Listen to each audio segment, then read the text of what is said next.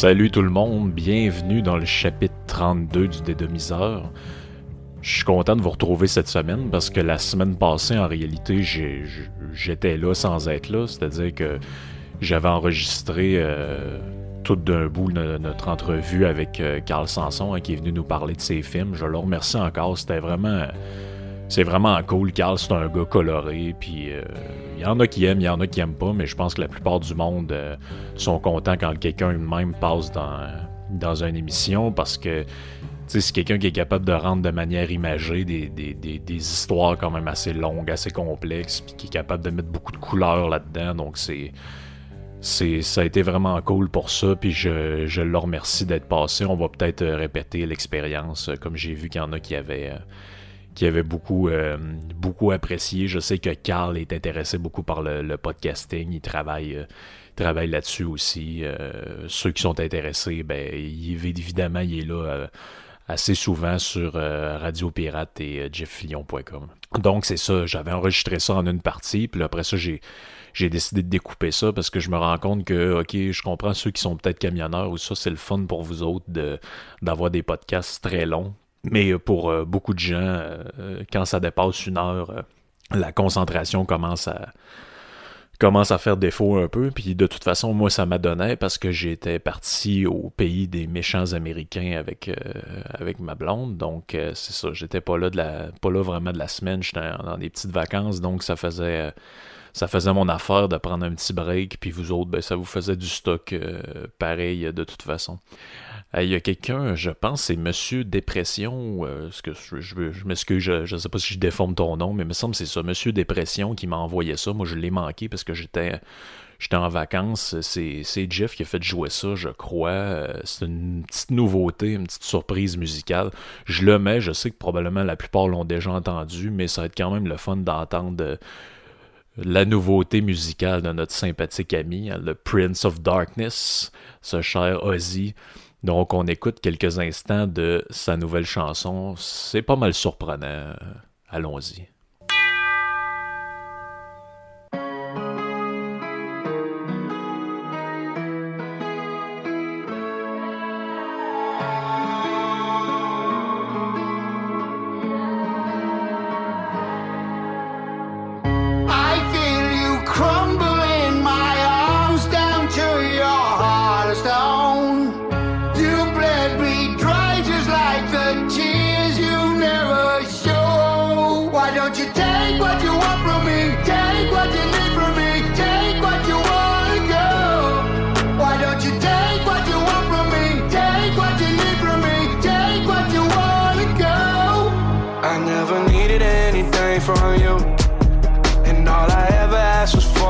true.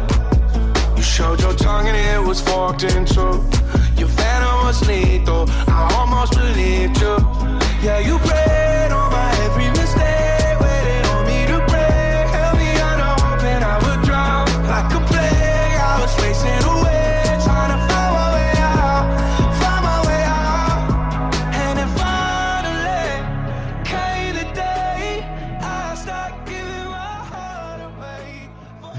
God, c'est surprenant. J'ai failli tomber à terre quand j'ai entendu ça la première fois.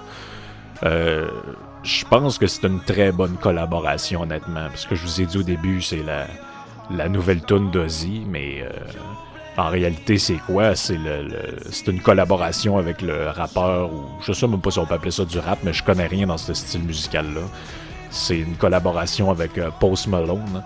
Post Malone, je sais pas comment ça se prononce exactement. Puis j'ai fait le test d'aller écouter le reste de son album. C'est honnêtement, je, je passerai pas cette musique-là dans le podcast à tous les jours, mais c'est pas du tout mauvais dans son genre. C'est au moins le gars sait chanter, puis il y a vraiment de la guitare pour de vrai. Vous allez voir à la fin de l'extrait, on va surmonter le volume un peu. Il y a quand même un solo de guitare, je pense qu'il est joué par euh, Travis. Travis, je sais plus qui. Bref, il y a un solo de guitare qui est le fun. Il y a de la guitare, il y a des vrais instruments. Il y a un gars qui sait chanter. Bon, ok, il y a de l'autotune comme on entend, mais ça, ça fait partie du style. Donc on, s'en remet un peu juste pour euh, réapprécier le style.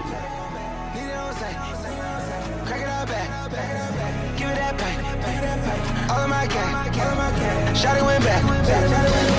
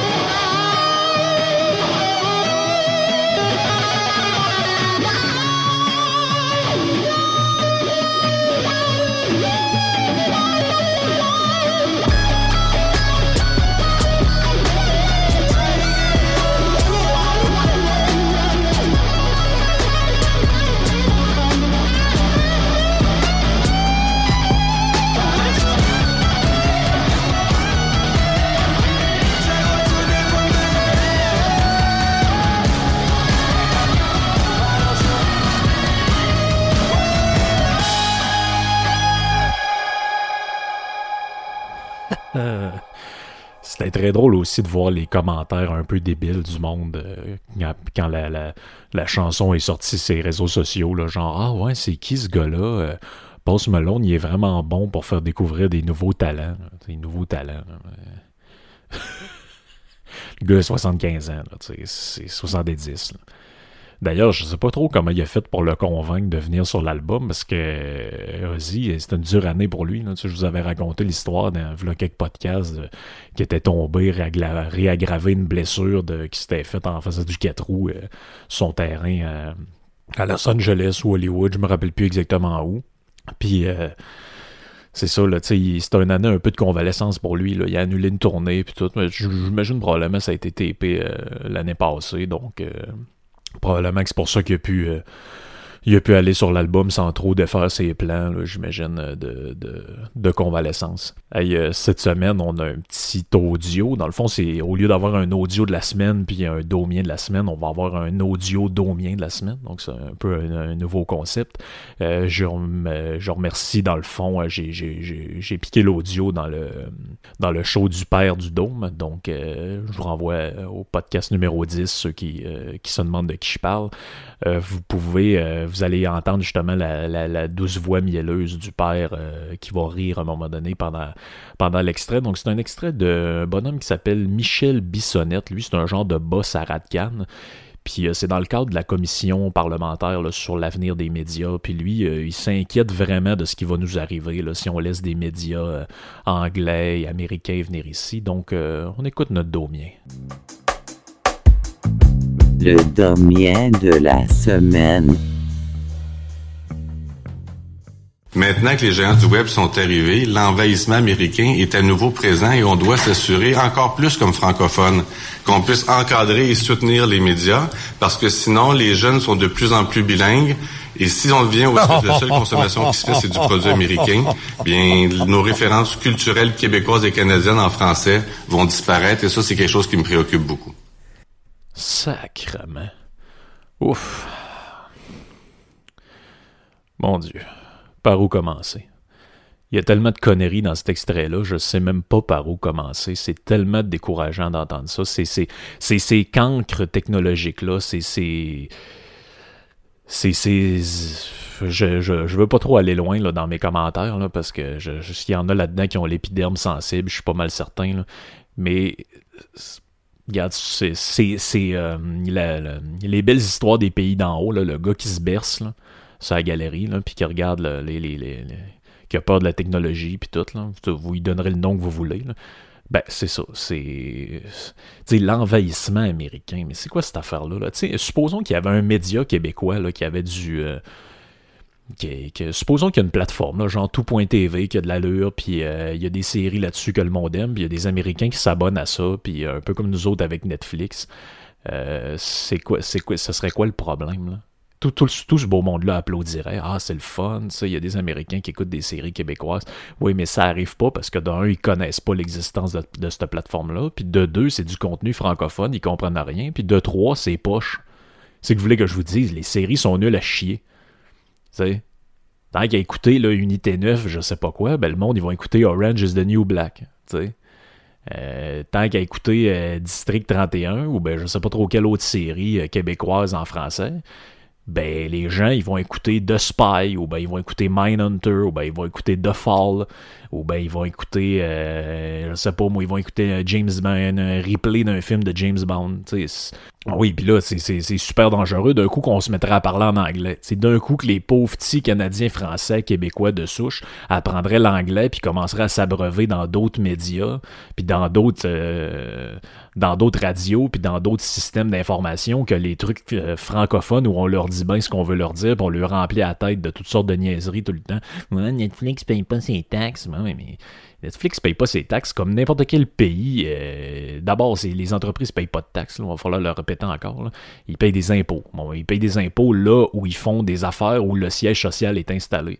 Bon, couche-tard, ils, ils, ont des dépanneurs un peu partout dans le monde, notamment aux États-Unis. Ils payent pas d'impôts aux États-Unis. Euh, allô? Allô? Oui, ben c'est ça. Je sais pas trop comment vous l'expliquer autrement que ça. Ben, en fait, je, sais que vous autres, vous écoutez, vous comprenez ce que je dis. Mais le monde qui ne comprenne pas, là, on dirait que je sais plus par, quel chemin passer pour faire entendre raison à ces gens-là qui, qui, vivent, je pense, dans un monde complètement, complètement imaginaire. C'est il faut à un moment donné se rendre compte que notre système refermé sur lui-même, notre système d'autarcie, comme j'ai parlé dans un, autre podcast, notre volonté tout le temps d'être euh, replié sur nous-mêmes nous, dessert absolument. Puis une chance qu'on s'exprime en français, puis que ces audios-là, si jamais ça se rend ailleurs, le monde ne comprenne pas ce qu'on dit, puis même les, Français de France ne comprennent pas notre accent. D'ailleurs, je, je salue dans les stats Spotify, on disait qu'il y avait une quinzaine de personnes, je pense, qui viennent de France, qui écoutent le podcast. Donc, je sais pas, il y en a peut-être là-dedans la moitié au moins qui sont des, euh, Québécois en vacances en France, peut-être. Puis c'est pour ça que ça apparaît comme ça, comme statistique. Mais si euh, y a des Français qui écoutent, euh, ben, c'est ça. Salut, là, les, salut les potes. Donc c'est ça, c'est euh, je je veux même pas euh, je veux pas commenter plus que plus que ça ce, cet audio là, j'étais tellement découragé quand je l'ai entendu, je me suis dit c'est un audio qui date de de, de, de deux trois semaines et je voulais absolument vous le passer parce que c'est ça, ça, démontre beaucoup de, Ça démontre que c'est une très vieille génération qui est au pouvoir, c'est une très vieille génération qui influence le pouvoir, puis c'est des gens qui sont dépassés, c'est des gens qui se rappellent leur peur, qu'il fallait qu'ils parlent au téléphone en anglais quand la banque appelait, ou des affaires de même, mais nous autres, on, on l'a pas vécu, ça, ça, nous concerne pas, ça nous concerne plus. Les gens parlent en anglais, moi j'écoute des séries avec ma blonde, on les écoute en anglais, on est allé voir... Euh, on est allé voir euh, le dernier film de, euh, sur, le roman de Stephen King, It. On est allé voir la deuxième partie, on est allé la voir en anglais, on n'a pas besoin de se faire traduire. Puis quand on est sorti du cinéma, ben devinez quoi, on parlait encore en français. On n'a pas été colonisé, on n'a pas été, on s'est pas fait laver le cerveau parce qu'on a écouté quelque chose en anglais. Bon, donc c'est ça. Je, je, m'étire un peu là-dessus, mais c'est important. Je pense que c'est vraiment important de, de le comprendre. Puis ça, m'amène un peu à vous parler de ce que je voulais un peu vous raconter aujourd'hui. Donc c'est ça, j'ai profité de ma semaine de vacances pour aller faire un petit tour euh, aux États-Unis. Donc moi et ma blonde, on avait loué un, Airbnb dans, la région de, Boston. Mais ben, en fait, c'est ça, c'est que si vous voulez un petit truc, les gens qui veulent aller dans qui veulent aller dans la dans l'État du Massachusetts, ben vous pouvez euh, vous pouvez vous louer euh, des trucs qui sont en périphérie de Boston, si vous magasinez comme il faut, vous allez. Parce que les hôtels à Boston, c'est très cher. J'avais regardé, c'est des affaires de 200 pièces US la nuit. Donc, c'est pour les petits budgets, c'est pas, pas, vraiment, pas vraiment génial. Mais nous autres, on a loué un Airbnb qui était dans la région de Saugus. Donc, Saugus, dites-vous, 15-20 minutes de voiture euh, au nord de, Boston. Donc, vous traversez le pont euh, qui est au nord, j'oublie son nom, puis vous, vous continuez, il y, a, quelques petits... Euh, mais c'est direct en Ça se fait très bien. On le fait dans Uber. Une journée, ça a peut-être une trentaine de pièces si t'amènes où tu veux dans la ville. Euh, si vous y allez la fin de semaine dans le centre-ville de Boston, il y a des stationnements qui sont possibles de trouver qui sont à 10-12 piastres US. Donc pour la journée, c'est des stationnements intérieurs, c'est top sécuritaire. Donc euh, faites-vous pas chier avec le transport en commun puis le, taxi si vous y allez la fin de semaine. Et si vous y allez la semaine, euh, ben, c'est sûr que si, si quelqu'un réécoute le podcast dans 15 ans, ça va avoir changé. mais je veux dire, en tout cas, en ce moment, 2019-2020, si vous y allez la fin de semaine, très possible de se stationner la semaine, ça va vous coûter 40-45$ d'après moi, là, US, pour, euh, pour vous stationner dans le, dans le centre-ville. Donc, c'est ça, on, s'est promené là-bas, puis en s'en allant, bon, évidemment, nous autres, on est passé par, euh, par Stansted. Donc, euh, Sherbrooke, Stansted traverse les douanes. On, est arrêté. Il y a un petit village à, sortie de, juste après les douanes. C'est le premier, je pense, c'est le premier village qu'on croit qui s'appelle Newport. Et euh, à Newport, c'était très drôle parce que quand tu descends la côte pour arriver dans l'espèce de, rue principale, il y avait une grosse, grosse pancarte en avant de nous autres qui était écrit euh, Bienvenue à nos amis québécois. Puis il y avait un, drapeau du Québec euh, de peut-être 4 pieds par 4 pieds collé sur un un coin de rue. Tu arrives au stop, puis il y a ça en face de toi sur un genre de, un genre de garde. Puis je disais à ma blonde, d'après toi, combien de temps tu penses que ça durerait sur un drapeau de même ou un, un, poster de même au Québec? Hein, imaginez que vous arrivez au bout de la, grande allée, là, où vous arrivez, euh, je sais pas, sur, la rue Saint-Jean, puis après le mur, il y a un, affaire marquée Bienvenue à nos amis les Américains avec un gros drapeau US.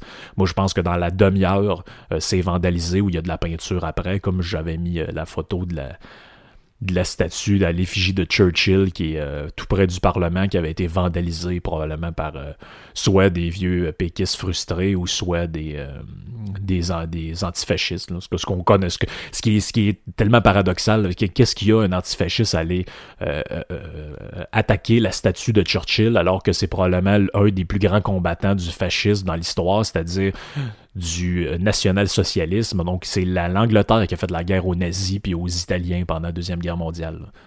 Donc, pendant que les Américains se demandaient encore s'ils allaient faire la guerre, puis que les Russes faisaient un pacte avec les Allemands, donc le pacte germano-soviétique, dont j'ai déjà parlé euh, dans un, podcast sur un peu l'histoire des Romanov et de Lénine.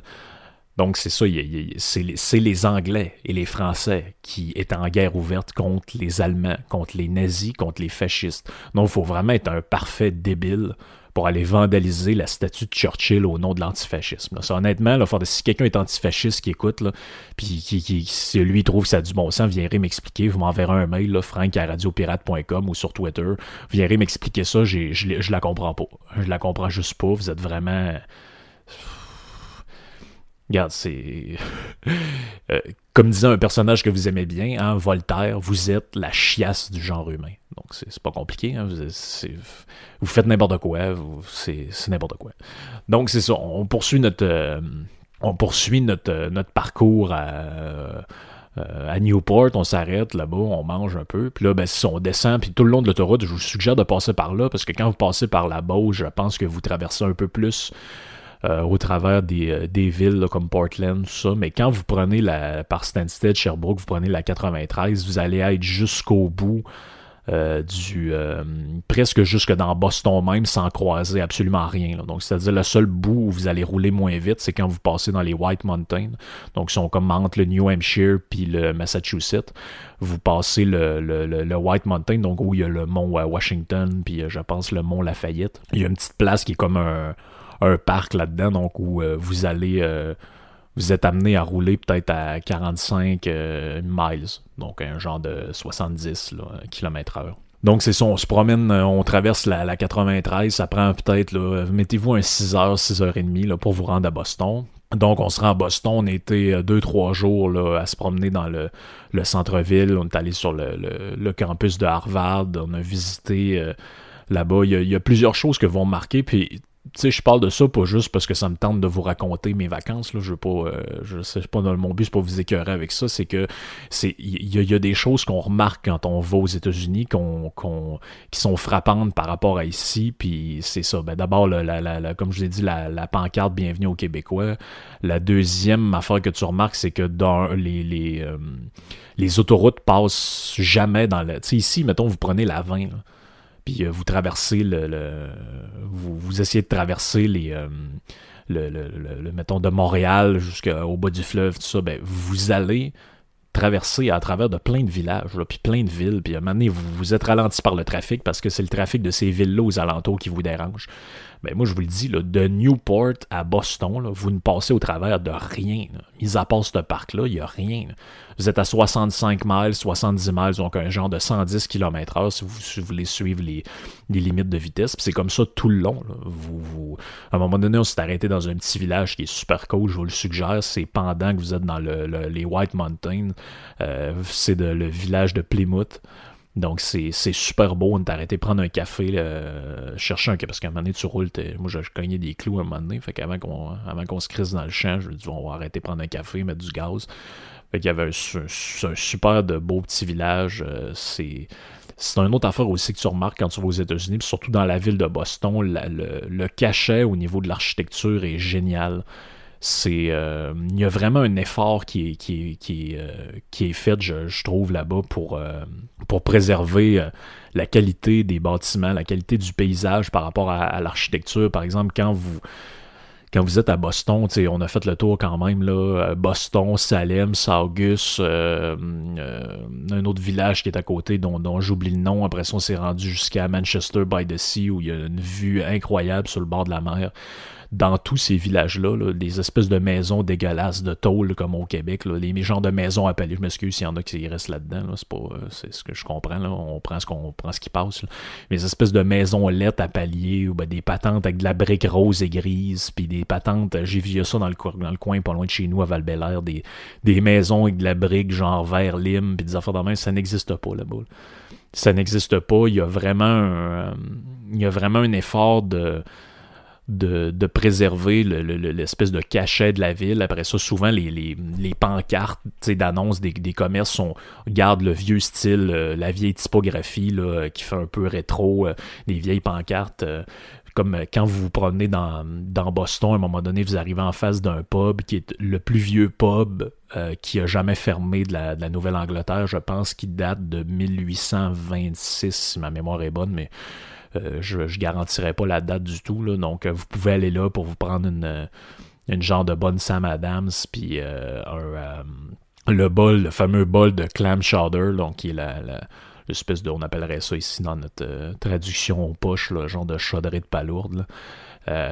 c'est, vraiment un mets typique quand vous allez là-bas qui est le fun à le fun à, prendre parce que d'un, c'est pas très cher. Donc, je, vous, je, vous, dirais que les prix, ça varie entre en tout cas, au moment où moi je suis allé, de, dans le fond, c'est septembre 2019, c'est euh, entre 7 et 9 et 50 là, euh, pour avoir ça. Puis généralement, si vous magasinez comme faut, vous allez pouvoir l'avoir avec le bol en pain, comme c'est le cas au euh, Quincy Market et un peu partout. Vous pouvez vous prendre. Puis ça bourre, c'est un genre de, patente avec des.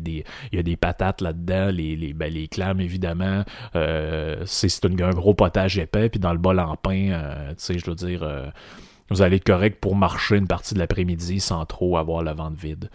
Donc c'est ça, c'est euh, on remarque plein de choses quand on va là-bas. Donc sais évidemment le prix des choses, même si c'est au Massachusetts qui est pas du tout l'État le plus libéral euh, euh, économiquement des, des, États-Unis, mais le, le, prix, premièrement, c'est euh, vous allez même dans un endroit qui, ici on n'irait jamais là, on dira ah, c'est un attrape-touriste, aller au Quincy Market, là-bas vous pouvez y aller, il n'y a pas de problème. C'est sûr qu'il y a des choses plus chères, mais vous allez là-bas, vous prenez un homard complet, le, le, homard euh, jaune-orange complet, cuit.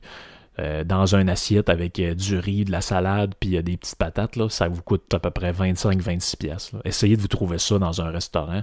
Il y aura un affaire de même ici, euh, ça serait 150, ça, ça, ça, serait, ça vous coûterait 120 pièces à deux.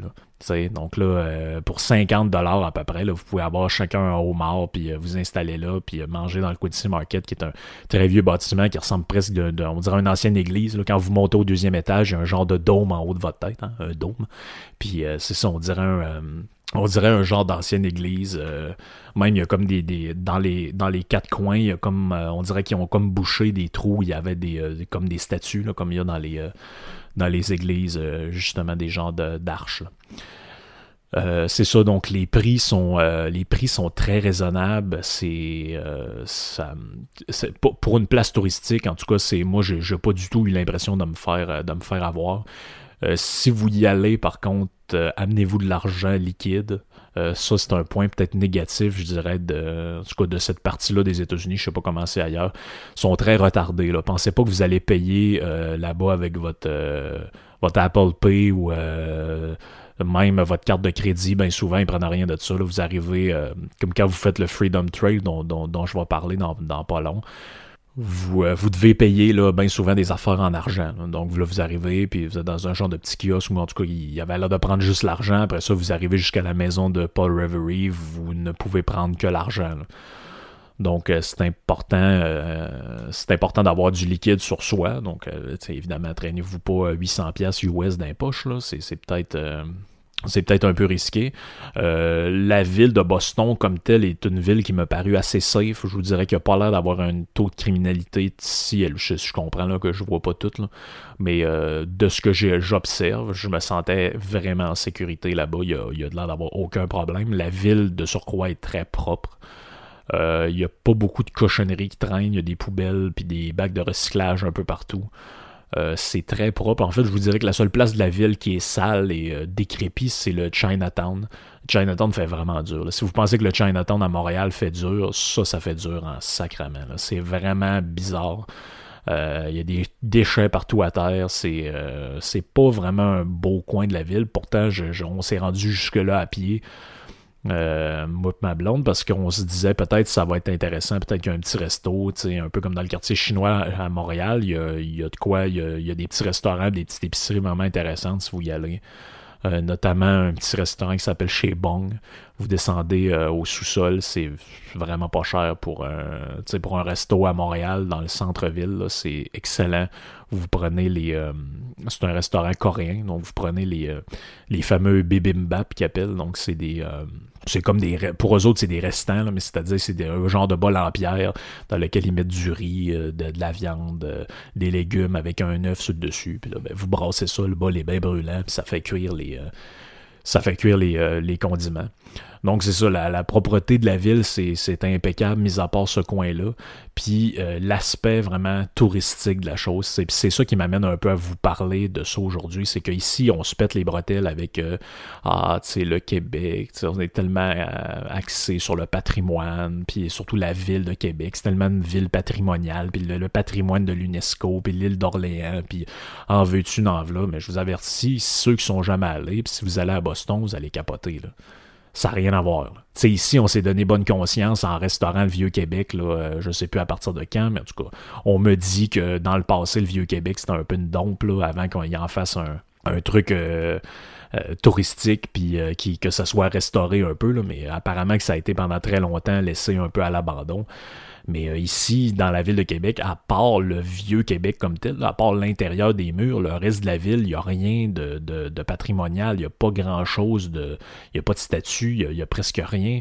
Euh, si vous allez à l'Université Laval, euh, la plupart des bâtiments ont été construits quoi? À part le caso, peut-être dans les années 60, 50, 70, des bâtiments laids en pierre, deux tours absolument affreuses, le Félix-Antoine Savard, puis l'autre, le, le, le De Sèvres, ou je sais plus trop quoi, le pavillon de l'éducation, c'est c'est d'une laideur incommensurable. Il n'y a pas de vie là-dessus. Il n'y a pas de. Tu sais, quand, quand, vous allez à Harvard, je comprends, là, je veux pas euh, mélanger les. Euh, je veux pas nécessairement mélanger les, euh, les deux je veux pas nécessairement mélanger les, deux, campus universitaires. Je comprends qu'il y en a un qui a passé dans plein de films puis que c'est un peu célèbre, mais quand vous allez à Harvard, bon ben il y a un chemin qui vous explique bon ok, vous prenez un petit dépliant, tel bâtiment a servi à telle affaire, tel autre a servi à telle affaire.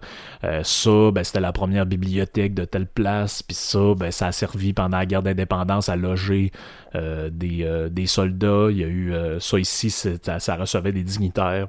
Après ça, il y a un énorme marché quand vous arrivez sur le campus de, Harvard, il y a un marché de, commerçants qui viennent vendre des fruits et légumes là-bas. C'est euh, vraiment intéressant. Euh, il y a des, ben, à part de ça, il y a des food trucks partout dans Boston.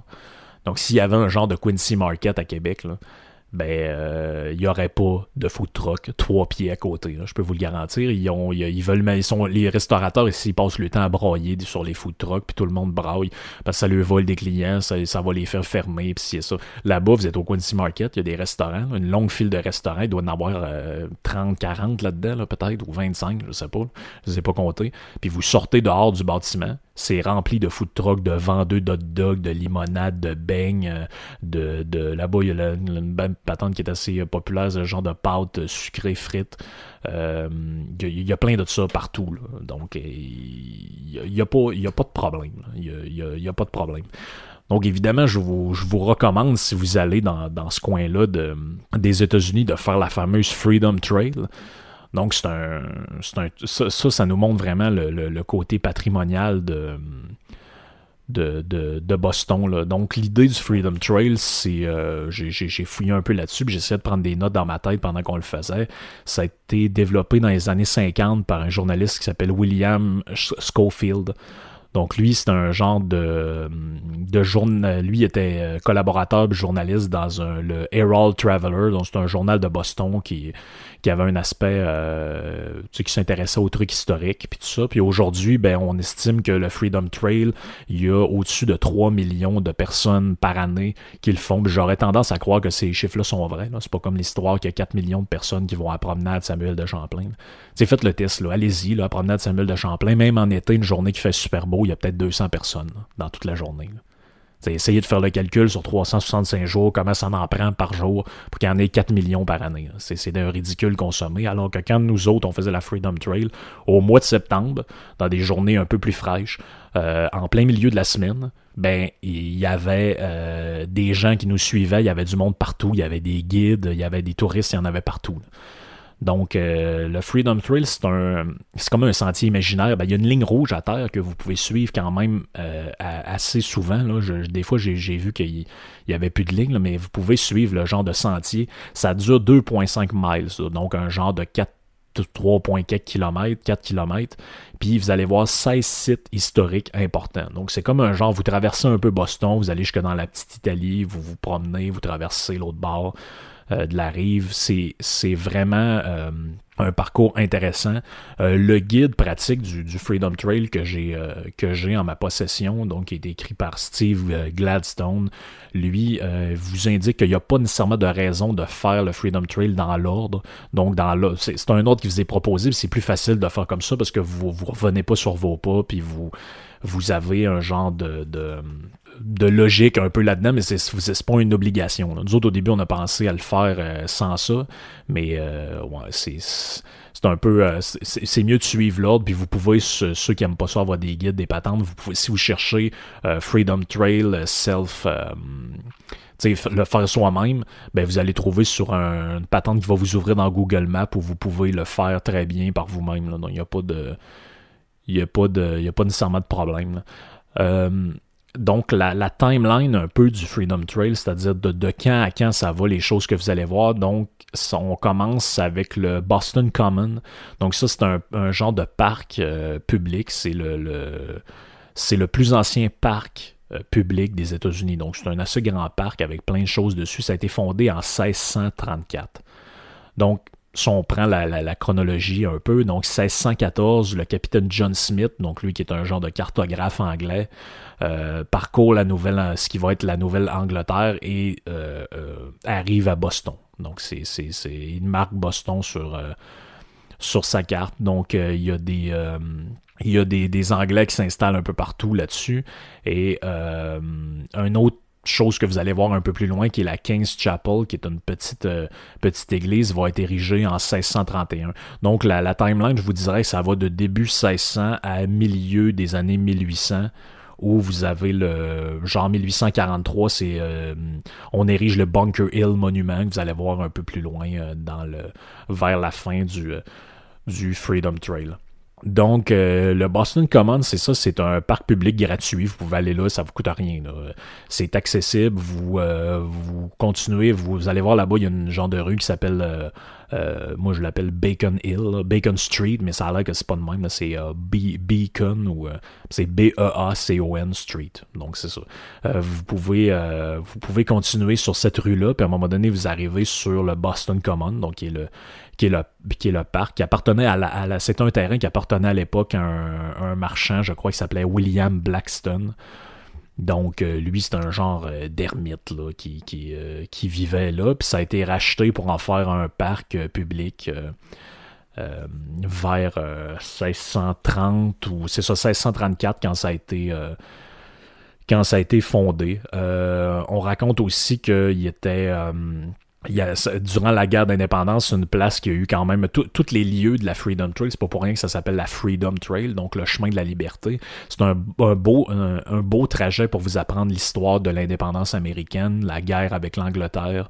Euh, le rôle des 13 colonies un peu là-dedans, comment ça s'est passé. C'est vraiment, vraiment intéressant de, de, faire ça pour ça. Donc, le, Boston Common, le, le, le, premier coin, donc euh, dans le pendant la guerre d'indépendance, donc le 18 avril 1775, il y a des troupes euh, qui vont, qui vont s'installer là, puis qui vont euh, être là pendant quelques jours pour, euh, pour profiter du, de cette. Un peu un espace naturel pour pouvoir construire, pour pouvoir se loger, puis pour pouvoir rester là. C'est comme un espace stratégique par rapport à, au, à l'eau, puis au reste de la ville.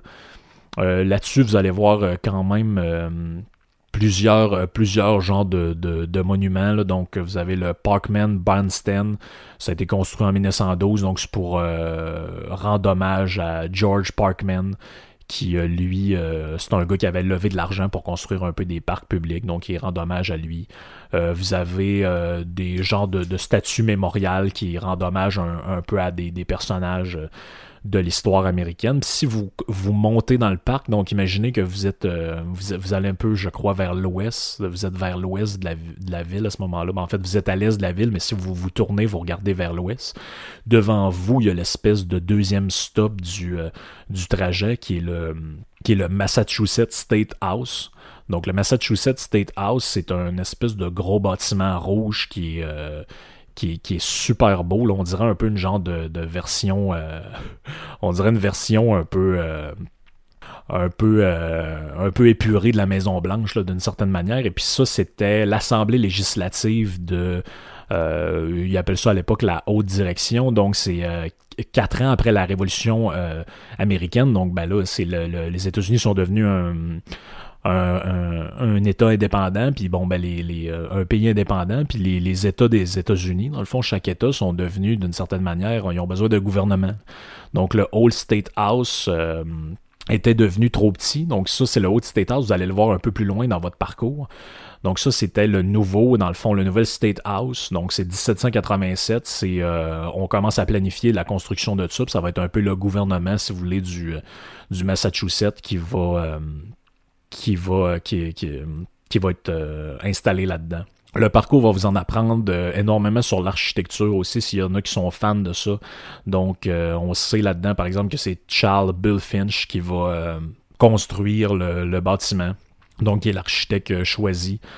Euh, la construction de ce bâtiment-là, qui est très gros, commence le 4 juillet 1795 avec des... C'est, c'est surréaliste quand vous faites ça parce qu'il y a des personnages très importants comme Samuel Adams et Paul Reverie qui sont là, pendant la, la, la, construction. Donc ça, c'est, euh, c'est vraiment intéressant. Je crois que vous pouvez... Euh, entrer dans le bâtiment. Moi, je ne l'ai pas fait parce qu'à un moment donné, ça, vous voulez essayer de. Quand vous avez un temps limité, vous pouvez pas faire ça nécessairement de manière ça n'en finit plus. Donc, euh, vous essayez de, de, de, de, réduire votre temps pour faire le parcours parce que sinon, nous autres, on a fait ça, dans, je vous dirais, dans une journée. Un petit peu moins qu'une journée complète, là, dans le fond, là, du matin jusqu'à peut-être 2 euh, heures de l'après-midi, je vous dirais. Donc, euh, c'est. Puis, on n'est pas rentré partout nécessairement parce qu'on voulait profiter quand même de notre temps un peu. Donc, ça vous amène à votre troisième stop qui est le Park Street Church. Donc, vous continuez un petit peu votre chemin, c'est, pas, euh, pas très loin, là. c'est euh, vous longez dans le fond la rue où vous étiez, vous continuez sur votre chemin, vous tournez à gauche et puis il y a le Park, euh, Park Street Church.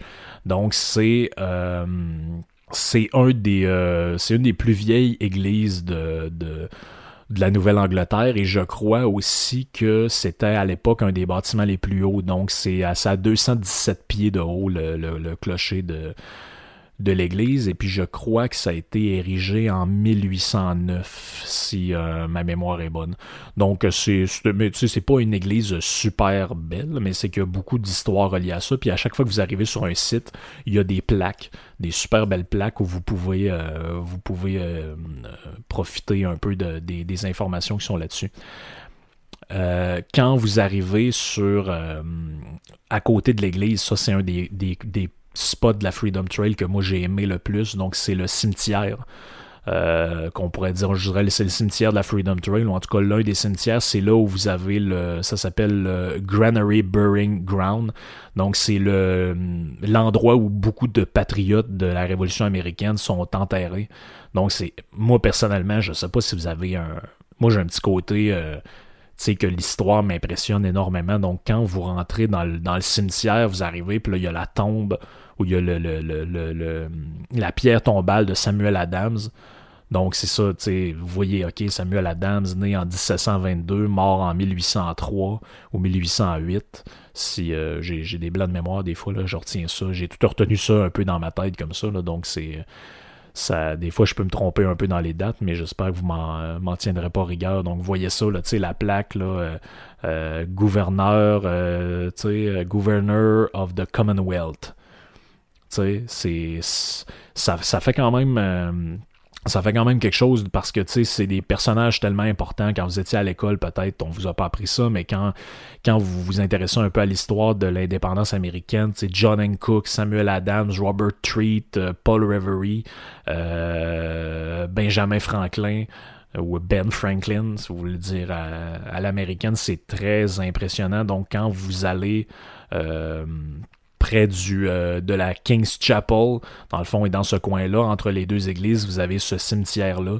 Et on dit qu'il y a à peu près euh, 2000, je pense à peu près 2000 tombes, là. Euh, euh, mais il y aurait beaucoup plus de corps qui ont été enterrés parce que quand vous allez sur certaines pierres tombales qui ressemblent un peu à des on dirait un peu des sarcophages, là, c'est-à-dire que c'est comme une pierre euh, qui est à l'horizontale et puis c'est surélevé, puis en dessous, il y a comme un genre de bloc de ciment qu'on sait pas trop si c'est là-dedans ou en dessous que les corps sont, que, les, euh, que les restants sont. Et puis là-dessus, des fois, il y a plusieurs noms. Donc, on dit qu'il y a à peu près 2000 tombes, là, mais c'est probablement le double ou peut-être le triple de corps qu'il y a d'enterrés. Euh, là-dessus.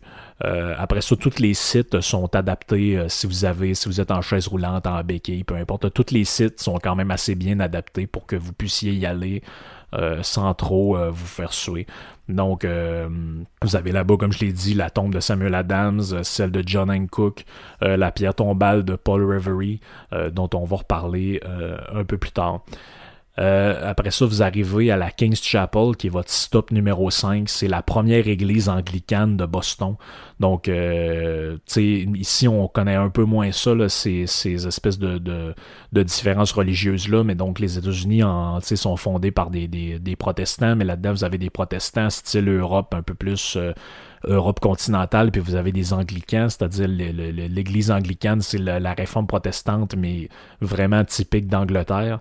Donc vous avez des églises protestantes plus traditionnelles, et puis vous avez des églises anglicanes, donc qui étaient pour la population qu'on appelle euh, puritaine. Euh, de Boston.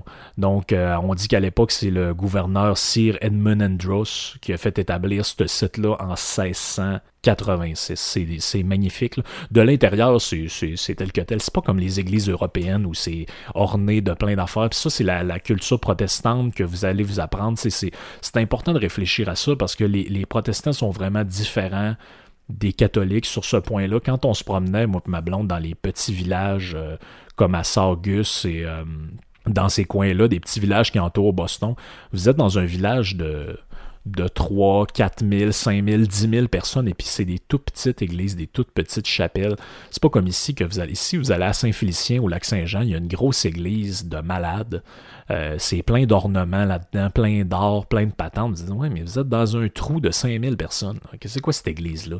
Mais vous voyez que les, les euh, c'est peut-être par souci d'efficacité, les, les protestants, les anglicans ont beaucoup moins ce côté-là d'exagérer les espèces de, de, de, de simagrées liturgiques, de construire toutes sortes de patentes ultra chères, ultra... tu sais, c'est très... c'est beaucoup plus minimaliste.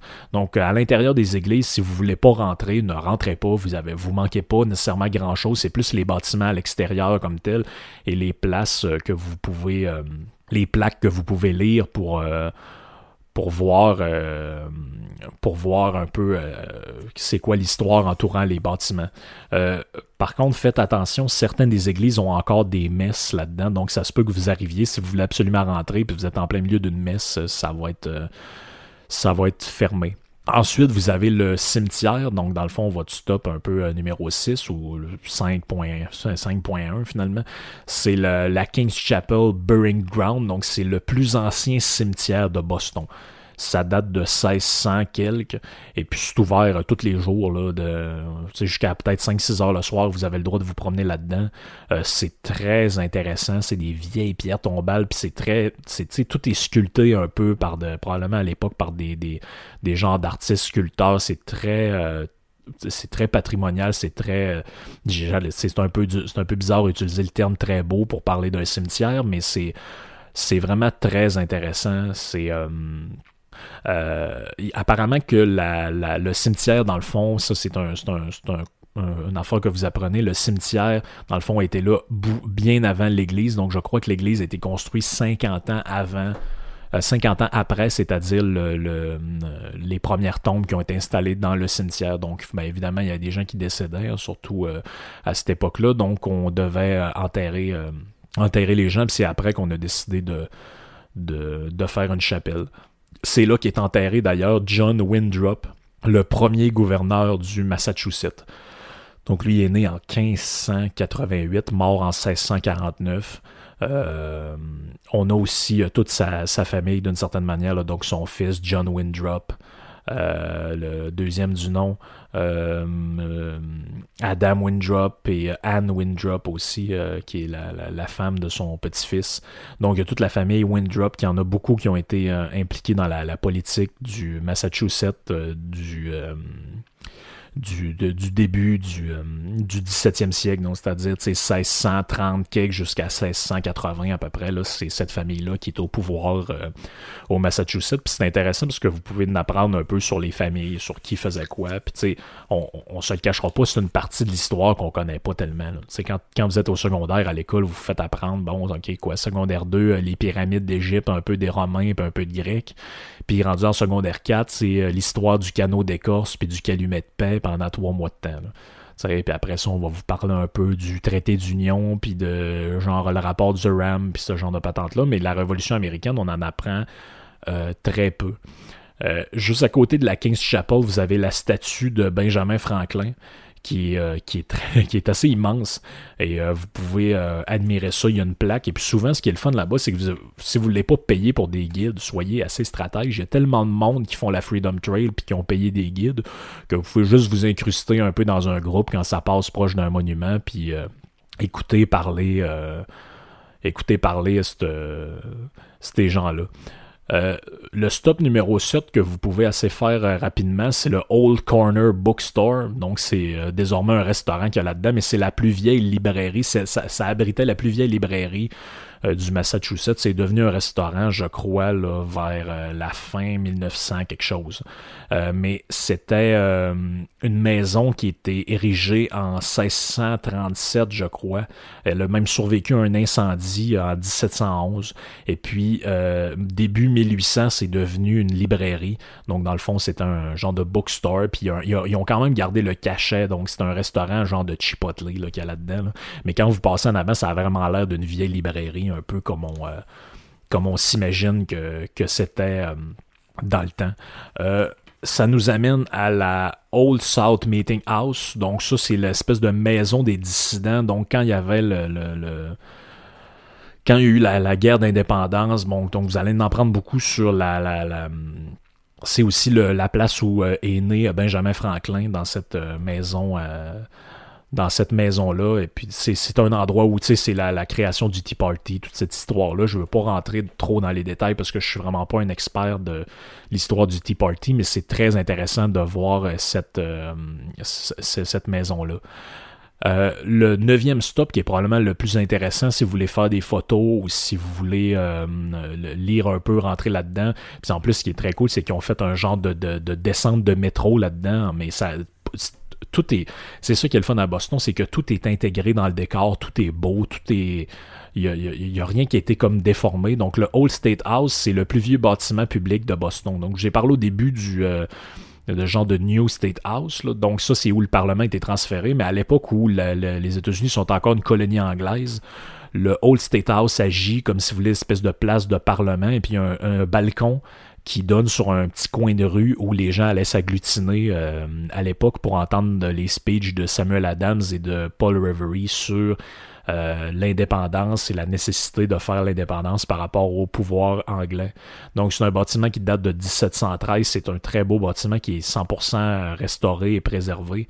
On dirait un peu un genre de... Imaginez un peu un mix entre une église puis un, bâtiment public.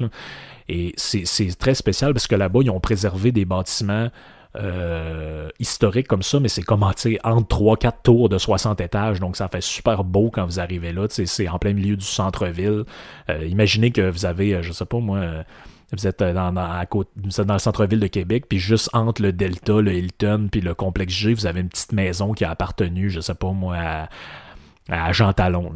donc c'est ça a vraiment ce côté-là qui est qui est très intense. Et puis l'autre bord de la rue, vous avez un autre bâtiment aussi où les, les, euh, les gens venaient, euh, venaient là pour euh, faire des speeches indépendantistes de, de l'époque. Donc vous pouvez voir un peu des vieilles images aussi sur place de, d'à quoi ressemblait le bâtiment là, avant, avant 1900 où ça, ça, quand ça a été un petit peu plus restauré, où ils ont amélioré, changé les fenêtres et certaines choses comme ça quand vous êtes là, c'est le votre stop numéro 10. Vous avez euh, ce qu'on appelle le Boston euh, Massacre Site. Donc, c'est le, quand il y a eu la, la, la, guerre d'indépendance en 1770, donc au mois de mars, euh, pendant ce mois-là, il y a des loyalistes et des indépendantistes qui se sont battus à mort dans ces rues-là. Donc, plusieurs personnes qui sont décédées, je crois, de tirs de soldats britanniques. Euh, c'est, ça fait partie. C'est, vraiment intéressant d'apprendre tout ça, le, le, côté euh, très surréel de ce qui s'est passé là-bas, puis le, le, l'aspect vraiment intéressant de tous les détails historiques de la patente. Euh, ça nous amène au stop euh, numéro 11, qui est le Fenner Hall. Donc ça, c'est un genre de, de, bâtiment que moi, j'ai pas vraiment pu voir parce qu'il était en restauration. Donc il y avait des genres de grosses euh, toiles bleues par-dessus. Mais vous pouvez quand même rentrer à l'intérieur. Il y a comme un genre de, de, de, musée, je crois, là-dedans. Euh, vous pouvez rentrer sans trop de problèmes là-dedans. Mais il y a surtout une statue qui est là. qui est le, le je crois que c'est Benjamin Franklin qui est là-dessus, c'est Peter Fannell. Ouais, c'est Peter Fannell, je crois. Non, c'est la statue de Samuel Adams, pardon, j'étais un petit peu euh, mêlé dans mes personnages. C'est que là-bas, il y a tellement de personnages qu'on connaît peu ou qu'on connaît pas qu'à un moment donné, on vient par. Euh, on vient qu'à perdre le, le, fil des personnages. Donc, c'est la, la statue de Samuel Adams, et puis ça représente vraiment euh, le la liberté là-bas. Donc, euh, il y a beaucoup d'autres euh, places. Donc, dans ce coin-là, vous êtes au Quincy Market. Je vous suggère d'arrêter, prendre une pause pour dîner, euh, de continuer. Ça m'amène à mon dernier point que je veux parler. Il y en a plusieurs autres, mais je, je vous laisse le découvrir un peu par vous-même. C'est la maison de Paul Reverie. Donc, Paul Reverie, c'est le plus ancien édifice qui est encore debout à Boston. édifice style maison. Donc, ça date de 1680, la maison de de, de, Paul Reverie. Vous pouvez payer, ça coûte, euh, en tout cas en date de 2019-2020, ça coûte 5 dollars US rentrer à l'intérieur. Vous pouvez visiter la maison de, de Reverie. C'est super intéressant de, rentrer là-dedans. Ça vaut quand même le 5 pièces. Donc, vous voyez un peu l'histoire du bonhomme, c'était qui?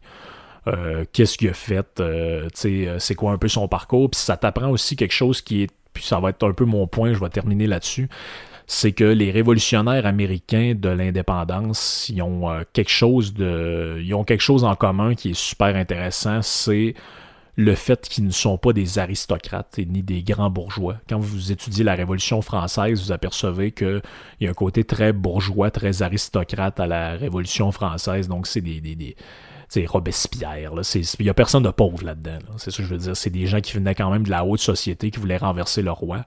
Mais pendant la Révolution américaine, Paul Reverie, c'est un gars de la, de la classe moyenne. Vous verrez la petite piole qu'il y a. Euh, il y a deux chambres là-dedans, lui et sa bonne femme qui restent dans une chambre, puis les, les 5-6 enfants, 12 enfants restent dans la chambre d'à côté. C'est super petit, c'est super... Euh, c'est super... Euh, minimaliste, c'est super euh, simpliste. Et puis lui, à un moment donné, sa job, c'était qu'une de ses jobs, ça a été d'avoir une shop de, de, de ferraille. Donc, il, euh, il, construisait des objets en fer. Donc, c'est un espèce de forgeron d'une certaine manière.